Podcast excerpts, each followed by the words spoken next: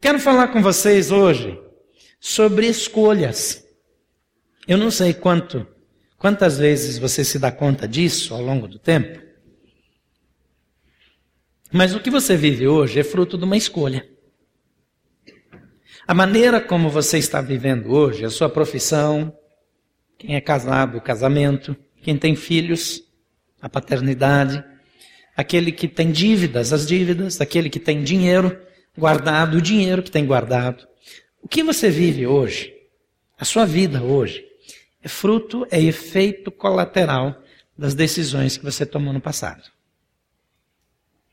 As suas decisões são decisões que determinam a sua vida. Então hoje eu quero falar sobre a melhor escolha. Como podemos tomar a melhor decisão? Como podemos escolher o melhor em todo o tempo? Nós estamos aí acompanhando o julgamento do mensalão. Quantos estão acompanhando as notícias do mensalão? Só para eu ter uma ideia assim do quanto vocês se importam com essas coisas. Tem bastante gente, mas tem muita gente que não está acompanhando. Eu sugiro que você acompanhe. Eu sugiro também que você ore todos os dias. E se você não quer acompanhar, pelo menos ore. Porque nós estamos num momento que pode determinar uma virada na história do Brasil. Se esse julgamento for sério, se quem tem que ir para a cadeia for para a cadeia, se quem tem que ser punido for punido e quem tem que ser absolvido for absolvido, nós vamos mudar um paradigma na história da nossa nação. É um momento importante. Mas as decisões que aqueles juízes da Suprema Corte tomarem vai determinar a maneira como eles vão ser vistos na história. Se eles tiverem a hombridade de fazer o que deve ser feito, então eles vão ser lembrados pelos nossos netos como aqueles que foram responsáveis por um momento importante de virada na nação. E a nossa nação pode tomar um outro rumo nessa questão. Mas se eles se encolherem, se eles é, é, cederem às pressões, que são muitas, então talvez eles vão ser lembrados como aqueles que amarelaram quando tinham que ser homens de fibra, ou até que se corromperam. Mas sabe aquelas pessoas que estão sendo julgadas? Elas estão sendo julgadas agora por coisa, conta de coisas que eles fizeram lá atrás, no passado. Havia uma aposta até de que um é, é, subscrever, né, que ia passar o tempo. Agora o julgamento já começou, não tem mais esse perigo, né? Mas as decisões que eles tomaram estão cobrando um preço político. Ah, se, se é que tem alguém inocente sendo julgado, as associações que ele fez, mesmo que ele não tenha cometido um crime, foram decisões que tomou. Hoje, o nome dele, a imagem dele, a exposição. Então, a despeito da sua opinião, a despeito é, da sua posição político-partidária, que não me interessa de fato, eu não, eu não ligo para isso, eu não mexo com isso. Você há de concordar comigo que o que eles estão vivendo são fruto de decisões. E o que nós estamos vivendo é fruto do nosso voto do passado. Nós votamos neles. Talvez você votou neles. São pessoas que nós escolhemos para nos representarem. Então, as decisões do dia a dia, elas são mais importantes do que nós podemos imaginar. Hoje, eu tomei várias decisões simples. Quando a celebração da manhã terminou, estava o doutor Fábio Damasceno conosco desde sexta. Gustavo chegou para mim com um bilhetinho e falou: Olha, nesse horário, o Fábio Damasceno deveria estar fazendo check-in no aeroporto. Eu falei: Caramba, a gente precisaria fazer o check-in online. Vou para a secretaria ou vou para o aeroporto? Aí eu decidi para o aeroporto. Quando eu estou chegando perto do carro, veio um amigo e disse: Pastor, quer que eu leve ele para o aeroporto? Eu tive que pensar rápido. Ele não tinha almoçado, a bagagem dele estava no carro, teria que trocar, e eu estava me sentindo na obrigação de fechar, é, de pelo menos dar um almoço para ele. Eu tinha um assunto pendente ainda para fechar com ele sobre um compromisso dessa semana. Aí rapidamente eu agradeci, dispensei a gentileza e saí correndo. Quando eu saio com o carro no portão, eu tinha que decidir se eu vou descer para a ponte JK ir para o aeroporto aqui pela, pelo Lago Sul ou voltar a pegar a L4. Chegando lá no aeroporto, estava com aquele ritmo de domingo. Eu tinha que decidir se eu ia ultrapassar todo mundo, acelerar e correr, ou se eu ia entrar no ritmo de domingo também. Quando eu deixei ele na porta do check-in, eu tinha que decidir se eu ia levar o carro para o estacionamento ia estacionar ali mesmo e arriscar tomar uma multa. Coisinha simples, mas foi coisa de 20 minutos. Umas cinco ou seis decisões sem uma grande importância. Mas decisões que precisavam ser tomadas. Nós tomamos a maioria das decisões na vida num tipo de piloto automático. Porque por baixo existe um sistema de valores. Por baixo existe um padrão. Então nós reagimos, nós decidimos é, é, rapidamente, nos últimos 10, 15, 20 anos. Eu preciso tomar decisões que afetam outras pessoas todos os dias. Não são só decisões sobre a minha vida e a minha família, são decisões que fazem parte do tipo de trabalho que eu faço. Muitos de vocês que estão aqui tomam decisões importantes, algumas decisões que vão afetar a economia. Alguns tomam decisões que vão orientar a decisão de alguém do governo que vai é, afetar o Brasil inteiro. Tem gente é, é, cujo parecer para a pessoa com quem trabalha pode influenciar milhões no Brasil, que estão sentados aqui. Então você entende o peso das decisões, mas uma decisão errada na minha vida pessoal pode trazer um preço alto para que eu pague na minha vida pessoal. Um casamento errado, um namoro errado, um divórcio, é, uma sociedade, muito cuidado com quem está saindo da do setor público para a iniciativa privada e que é um expert no setor público. O mercado é completamente diferente. A economia livre, ela tem um outro jeitão. Então, muito cuidado se você está num processo de tomar uma decisão, cuidado com quem você se associa. Cuidado com o que você vai fazer. As regras são completamente diferentes. A despeito da sua capacidade, a despeito da velocidade com que você se adapta, é um outro mundo, é um outro universo. Então estude bem, avalie bem, não tome decisões precipitadas. Decisões certas são a chave de vivermos bem.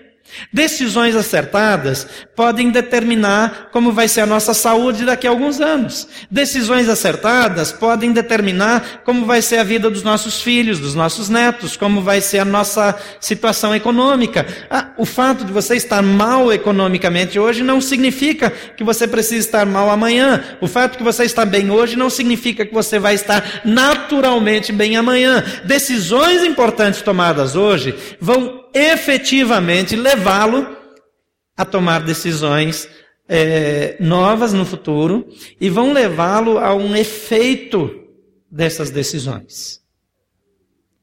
A Bíblia fala: não vos enganeis, aquilo que o homem semear, isso também ceifará.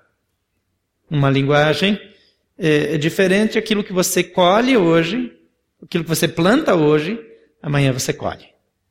Agora, isso leva a uma outra verdade, que a semeadura é opcional, mas a colheita é obrigatória.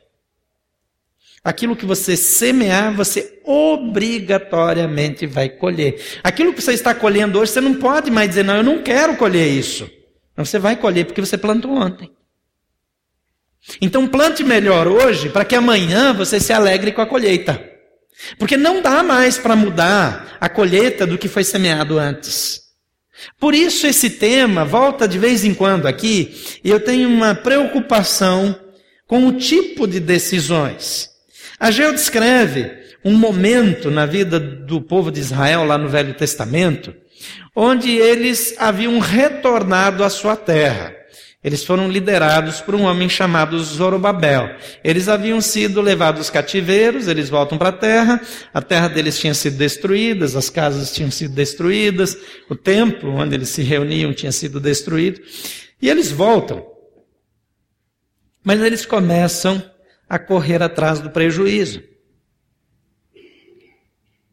E aqui eles têm uma conversa com Deus, ou Deus revela aqui algumas questões importantes que as decisões, o tipo de decisões que eles tomaram, está trazendo. Ageu capítulo 1, versículo 1 a 13. Acompanhe aqui comigo. No primeiro dia do sexto mês do segundo ano do reinado de Dario, a palavra do Senhor veio por meio do profeta Ageu ao governador de Judá, Zorobabel, filho de Sealtiel, e ao sumo sacerdote Josué, filho de Jeozadak, dizendo: Assim diz o Senhor dos Exércitos: Esse povo afirma: ainda não chegou o tempo de reconstruir a casa do Senhor. Por isso, a palavra do Senhor veio novamente por meio do profeta Ageu. Acaso é tempo de vocês morarem em casas de fino acabamento enquanto a minha casa continua destruída? Agora diz o Senhor dos exércitos: Vejam aonde os seus caminhos os levaram. Vocês têm plantado muito e colhido pouco. Vocês comem, mas não se fartam. Bebem, mas não se satisfazem. Vestem-se, mas não se aquecem. Aquele que recebe salário, recebe-o para colocá-lo numa bolsa furada. Assim diz o Senhor dos Exércitos: Vejam aonde os seus caminhos os levaram. Subam ao monte para trazer madeira, construam um templo, para que eu me alegre e nele seja glorificado, diz o Senhor. Vocês esperavam muito, mas para surpresa de vocês acabou sendo pouco. E o que vocês trouxeram para casa eu dissipei com um sopro. E o que, por que fiz isso? Pergunta o Senhor dos Exércitos. Por causa do meu templo, que ainda está destruído, enquanto cada um de vocês se ocupa com a sua própria casa. Por isso, por causa de vocês, o céu reteve o orvalho e a terra deixou de dar o seu fruto. Provoquei uma seca nos campos e nos montes que atingiu o trigo, o vinho, o azeite e tudo mais que a terra produz, também os homens e o gado. O trabalho das mãos de vocês foi prejudicado. Zorobabel, filho de Sealtiel, o sumo sacerdote Josué, filho de Jeozadak, e todo o restante do povo obedeceram à voz do Senhor, o seu Deus, por causa das palavras do profeta Ageu, a quem o Senhor, o seu Deus, enviara. E o povo temeu ao Senhor. Então Ageu o mensageiro do Senhor trouxe essa mensagem do Senhor para o povo.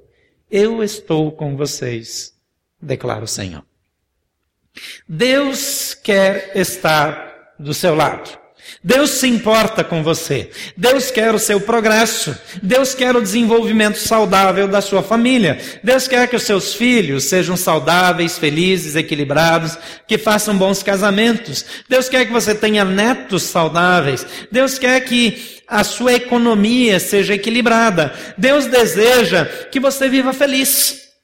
O plano de Deus para nós é bom. A Bíblia diz que toda boa dádiva e todo dom perfeito vem do alto, descendo do Pai das luzes. A Bíblia informa que a nossa vida, ela funciona bem quando estamos adequadamente alinhados, conectados, quando nos relacionamos idealmente com o Criador.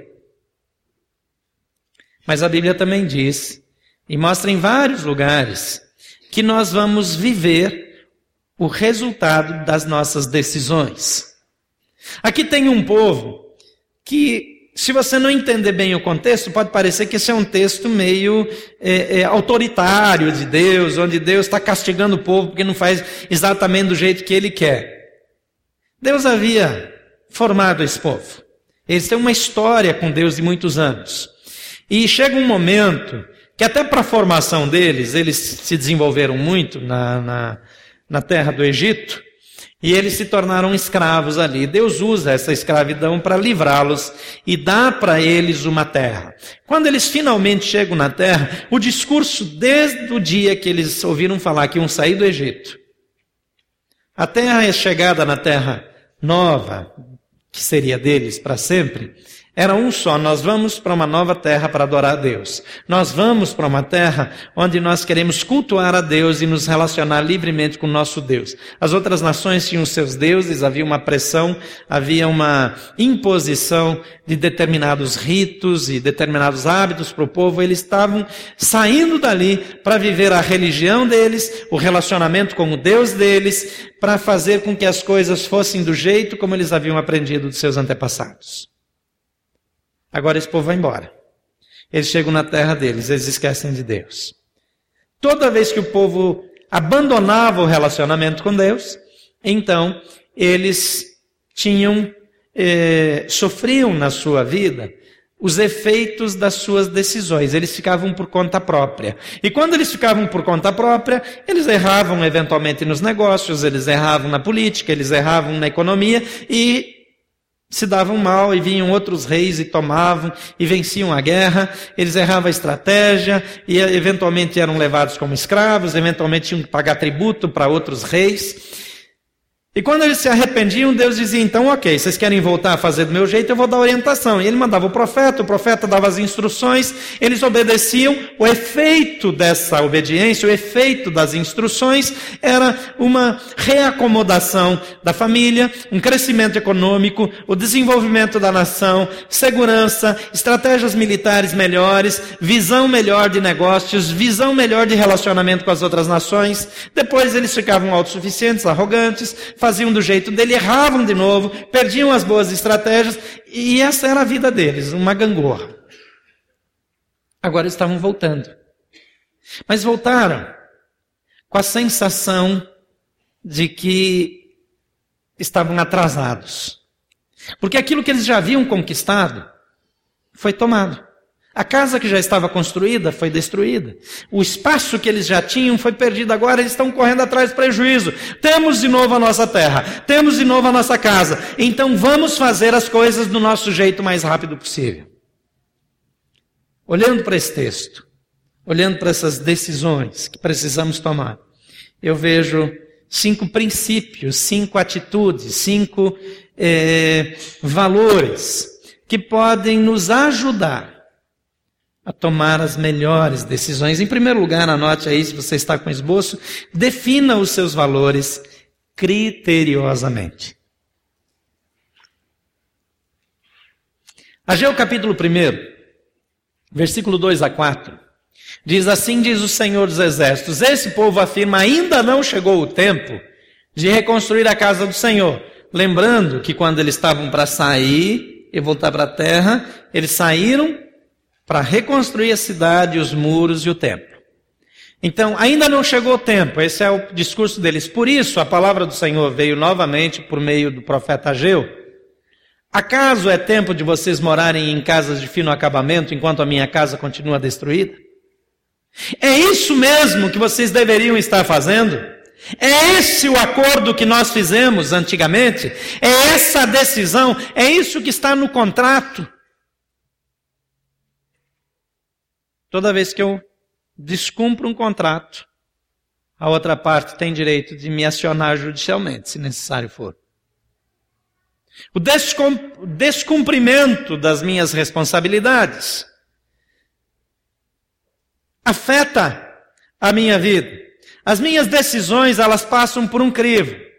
Há dois crivos básicos. Eu chamo um crivo de crivo da tolice e outro crivo de crivo da sabedoria. O crivo da sabedoria leva em consideração o passado, mas não se prende no passado, olha para frente. O crivo da sabedoria leva em consideração os valores verdadeiros. O crivo da sabedoria leva em consideração o bom senso. O crivo da tolice faz aquilo que os meus impulsos me levam a fazer. O crivo da tolice ele leva em consideração os desejos, as emoções. O crivo da tolice leva em consideração a temperatura, o ambiente, a oportunidade. O crivo da sabedoria tem uma visão macro, uma visão holística. Qual é o crivo que você utiliza para tomar suas decisões? O povo desconsiderou, voltaram por causa de Deus. Deus deu a oportunidade, Deus criou a situação, Deus promoveu o retorno. Mas eles abandonaram o projeto e foram cuidar das suas próprias coisas. A segunda coisa importante que eu observo aqui é a seguinte, anote aí, avalie suas decisões, avalie suas decisões com base em seus efeitos. Tem gente que se vangloria de atitudes que tomou. Algumas atitudes podem parecer que ele é uma pessoa corajosa. Pode parecer engraçado. Então ele conta e todo mundo ri. Ou então ele se gaba disso diante de outros homens, como um machão, como um, um homem forte, um homem que ameaçou os outros. Mas você quer avaliar suas decisões? Avalie as decisões, não as de hoje, que ainda não deram efeito. Avalie as de ontem, de anteontem, da semana passada, do mês passado, e veja qual foi a consequência. É uma tolice fazer as mesmas coisas e esperar resultados diferentes. Celebrando a recuperação, uma das definições de insanidade é isso: fazer as coisas do mesmo jeito e esperar resultados diferentes. É, no mínimo, tolice. Eu preciso olhar para o efeito daquilo que eu decidi. Ageu, versículo 7, aqui no capítulo 1, é, é, capítulo 1, versículo 7, diz: Assim diz o Senhor: Vejam aonde os seus caminhos os levar. Queridos, aquilo que você vive hoje, eu volto a dizer, eu falei isso na introdução, é efeito de decisões anteriores. Agora, não adianta eu entrar em depressão e ficar olhando para o passado e dizer, ah, se eu tivesse feito aquilo, se eu tivesse feito aquilo outro, se tivesse andado dessa ou daquela maneira, é verdade. Agora, o que você pode fazer, ao avaliar, é dizer, bem, por conta disso, eu vou decidir agora agir de outro modo. Eu vou decidir tomar, deci vou, vou decidir andar de outra forma. Eu vou agir de maneira diferente. Eu não vou mais usar aqueles recursos, eu vou usar outros. Se a sua situação financeira se desorganizou por alguma razão, e você reunir todas as dívidas, fazer um empréstimo e você se reorganizar. Então você volta a ter o crédito, você volta a ter.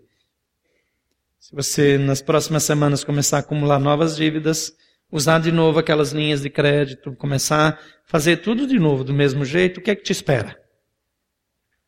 Dependendo da sua condição, em um mês, em dois meses, em seis meses, em um ano, em dois anos, você vai chegar no mesmo ponto. Só que agora você tem aquela negociação anterior, mas a nova situação. E por isso alguns não veem mais solução e optam até pelo suicídio. Veja aonde o seu caminho levou até hoje. Seu casamento chegou onde chegou por quê? Quais foram as ações que você tomou? Se as tentativas que você fez de restaurar o seu casamento deram no que deu, você vai fazer a mesma coisa outra vez? É o mesmo caminho que você vai usar? É a mesma estratégia que você vai usar? Você precisa mudar. Se a sua sociedade está dando errado e, e, e, você vai ter que encontrar um novo sócio, você vai usar de novo o mesmo método, não, você precisa mudar. Porque senão o efeito é sempre o mesmo. Então avalie as decisões com base nos seus efeitos. Em terceiro lugar, mantenha os seus impulsos sob vigilância. No versículo 4 a 6, diz assim: Acaso é tempo de vocês morarem em casas de fino acabamento, enquanto a minha casa continua destruída? Agora assim diz o Senhor dos Exércitos: Vejam aonde os seus caminhos os levaram. Vocês têm plantado muito, e colhido pouco. Vocês comem, mas não se fartam, bebem, mas não se satisfazem, vestem-se, mas não se aquecem. Aquele que recebe salário, recebe-o para colocá-lo numa bolsa furada. Vejam aonde os seus caminhos os levaram. Por quê? Porque eles estavam reagindo por impulso. Eu quero uma casa melhor. Eu quero que a minha casa fique pronta antes da casa do meu vizinho. Eu quero que o meu primo veja que o acabamento da minha casa é superior ao acabamento da casa dele. Eu quero que a minha amiga saiba que eu fiz no meu casamento aquilo que ela não pôde fazer no dela. Ela gastou 100 mil, eu quero gastar 150. Eu acho que devia começar com 15, né? Eu acho mais bonito, ainda mais que eu tenho três filhas para casar um dia. Vamos baixar esse preço. Está muito inflacionado esse negócio. Agora, muitas vezes, nós compramos coisas das quais nós não precisamos. Gastamos um dinheiro que nós não temos para impressionar pessoas das quais nós não gostamos. Não é uma tolice? Eu compro o que eu não preciso, gasto um dinheiro que eu não tenho, adquiro coisas que eu não quero, para impressionar quem eu não gosto. Quem pensa não faz. O problema é que a gente vai por impulso.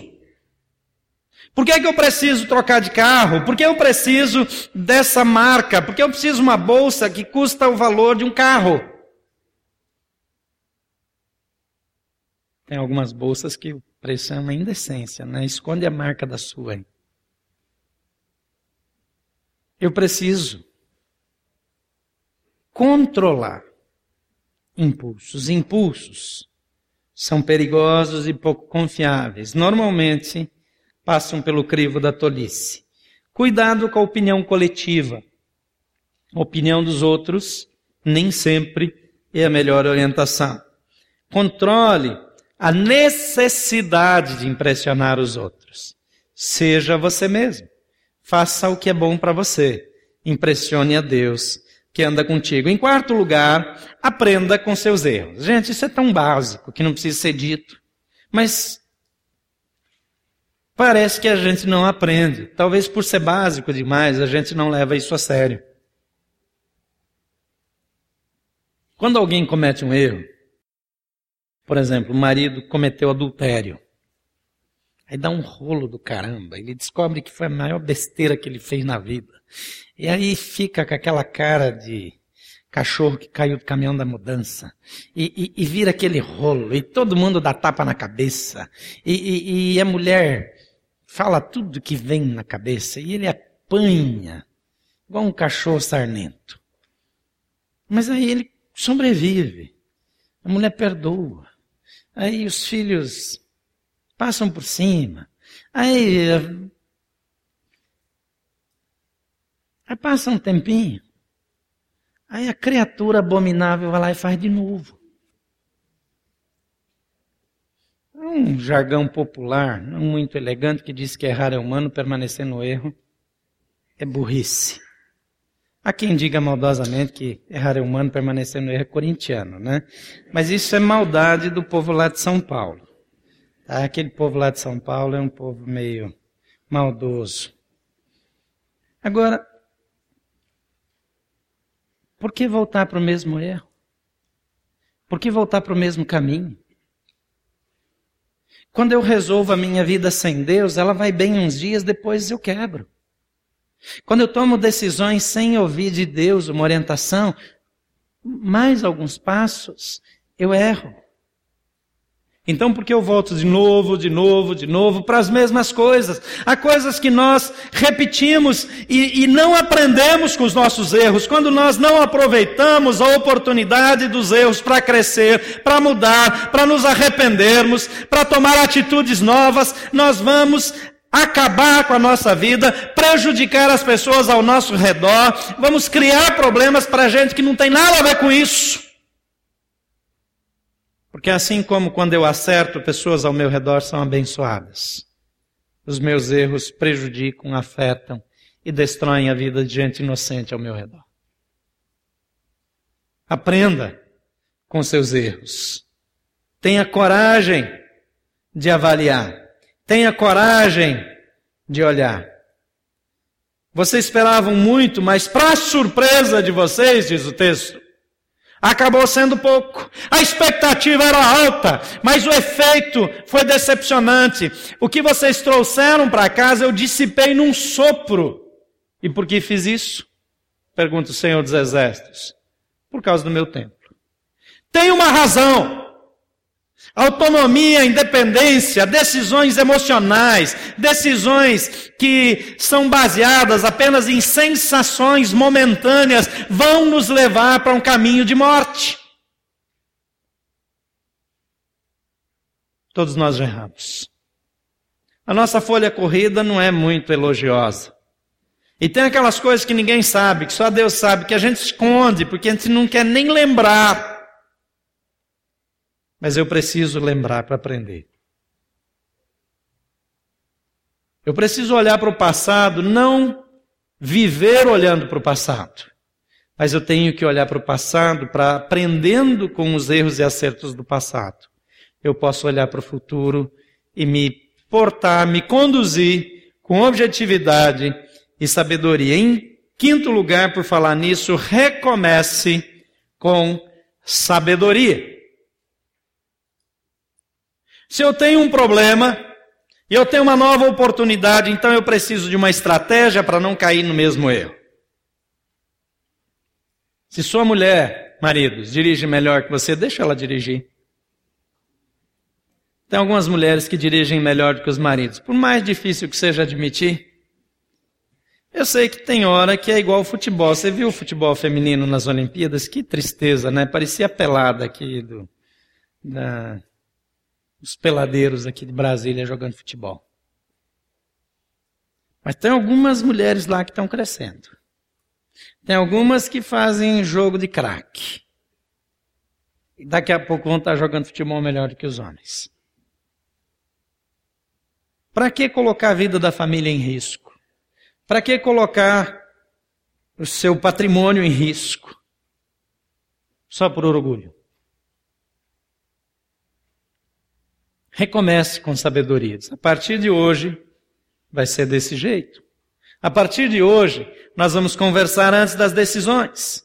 O versículo 12, 13, diz Zorobabel, filho de Sealtiel, o sumo sacerdote Josué, filho de Jeozadak, e todo o restante do povo obedeceram à voz do Senhor, o seu Deus, por causa das palavras do profeta Ageu, a quem o Senhor, o seu Deus, enviara.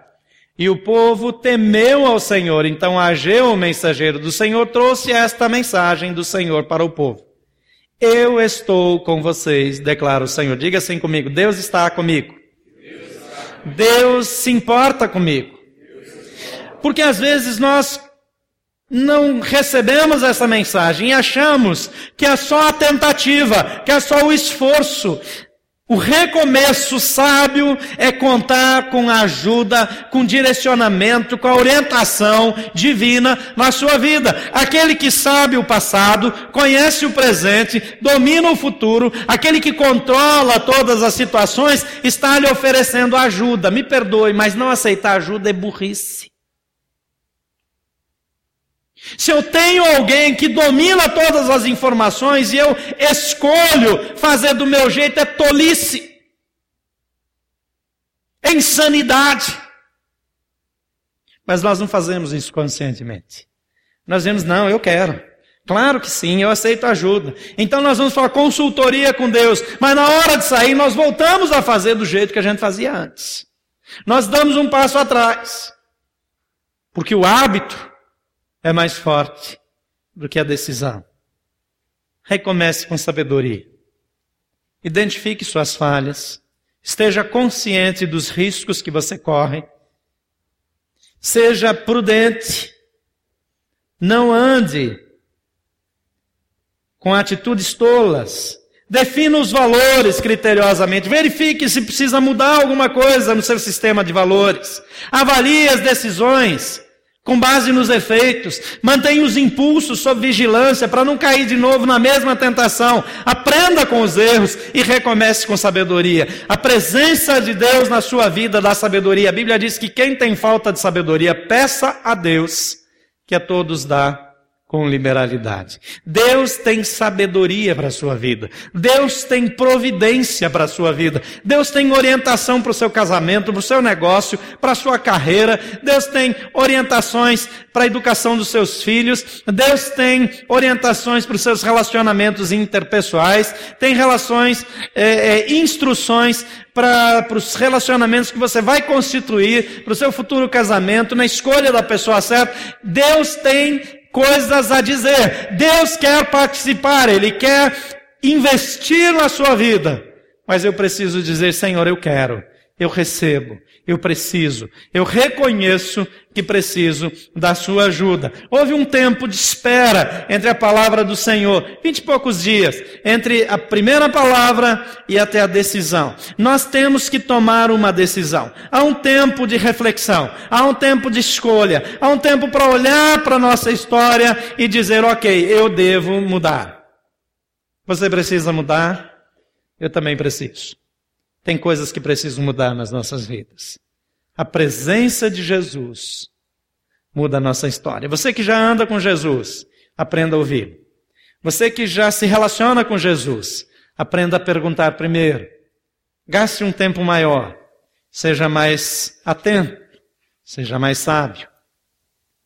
Mas a Bíblia diz que a presença de Jesus, a influência, a interferência dele nas nossas vidas, começa quando nós dizemos: Sim, Jesus, eu quero que o Senhor entre na minha vida. Eu quero que o Senhor venha morar comigo. Eu quero que a minha vida passe a ser sua. Eu quero que o Senhor me conduza em todas as coisas. Eu te aceito. A Bíblia diz que o relacionamento com Deus começa quando eu tomo duas atitudes. Quando eu creio que Jesus é o Filho de Deus. E quando eu aceito Jesus. Quando eu recebo Jesus como Senhor e Salvador da minha vida. Você quer? É a decisão mais importante da sua vida. Deixar de tomar essa decisão é deixar de fazer a coisa mais importante. Mas é você que precisa decidir. Ninguém pode decidir por você. Não importa se seus pais tiveram um relacionamento com Deus. Não importa se seus pais foram indiferentes a Deus. Essa decisão é sua. Por favor, feche seus olhos.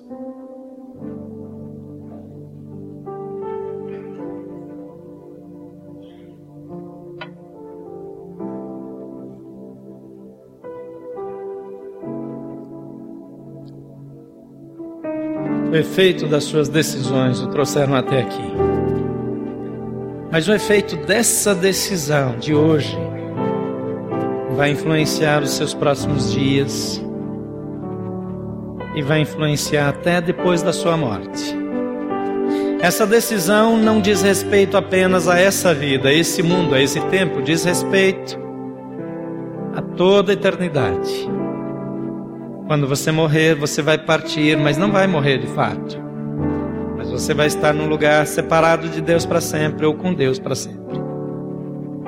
Essa é a decisão mais importante que alguém toma na vida, mas ela é sua. Quer dizer, sim ou não. Eu quero Jesus na minha vida ou eu quero viver do meu jeito. Eu quero crer em Jesus e andar com Ele ou eu quero continuar fazendo do meu jeito. Qual é a sua decisão? Eu gostaria de fazer uma oração que pode ajudá-lo a conectar-se com Jesus Cristo. Você pode repetir comigo a despeito de quando, se você já tomou essa decisão, solidariamente. Vamos orar juntos. Diga: Senhor Jesus, eu creio que tu és o Filho de Deus, que veio a esse mundo por minha causa. Eu creio que o Senhor tomou uma decisão difícil mas tomou essa decisão por amor a mim. Eu nessa noite decido crer que tu és o Filho de Deus, crer que o Senhor veio a esse mundo por minha causa. Eu te recebo, te aceito como meu Senhor e meu Salvador. Por favor, perdoa os meus pecados e reestrutura a minha vida para que eu possa viver de acordo com a tua vontade em nome de Jesus. Pode continuar com seus olhos fechados. Eu quero orar por você. Se você quer validar essa oração, se você quer que essa oração é, seja de fato uma decisão para a sua vida. Se você quer dizer sim, se você quer conectar-se com Deus, se você quer é, ter nele um orientador que lhe traz a sabedoria, a orientação para viver e uma vida eterna. Enquanto eu oro, levante uma de suas mãos. Você não está levantando para mim. Você está dizendo, Deus, eu estou aqui, faz parte da minha vida. Eu quero a tua orientação, a tua presença. Eu te aceito como meu Senhor e Salvador. Mantenha sua mão erguida, todos vocês, enquanto eu oro. Pai, em nome de Jesus. Todas essas pessoas que estão erguendo as suas mãos estão dizendo: Eu quero Jesus. Eu quero uma nova vida. Eu quero um novo tempo. Eu quero a tua sabedoria. Eu quero a tua orientação. Toma essas vidas em tuas mãos e bem como aqueles que nos acompanham pela internet onde quer que estejam. Que o Senhor sabe todas as coisas. E o Senhor está entre nós. Escreve os seus nomes no livro da vida. Marca as suas vidas com o teu Espírito Santo, de maneira que ele seja o orientador e que o novo tempo na vida desses novos filhos seja marcado decisões sábias dirigidas por ti. Que essa importante decisão, a mais importante de todas que estão tomando hoje, possa levá-los a um relacionamento contigo que vai durar por toda a eternidade. Assim nós os abençoamos em nome de Jesus. Amém.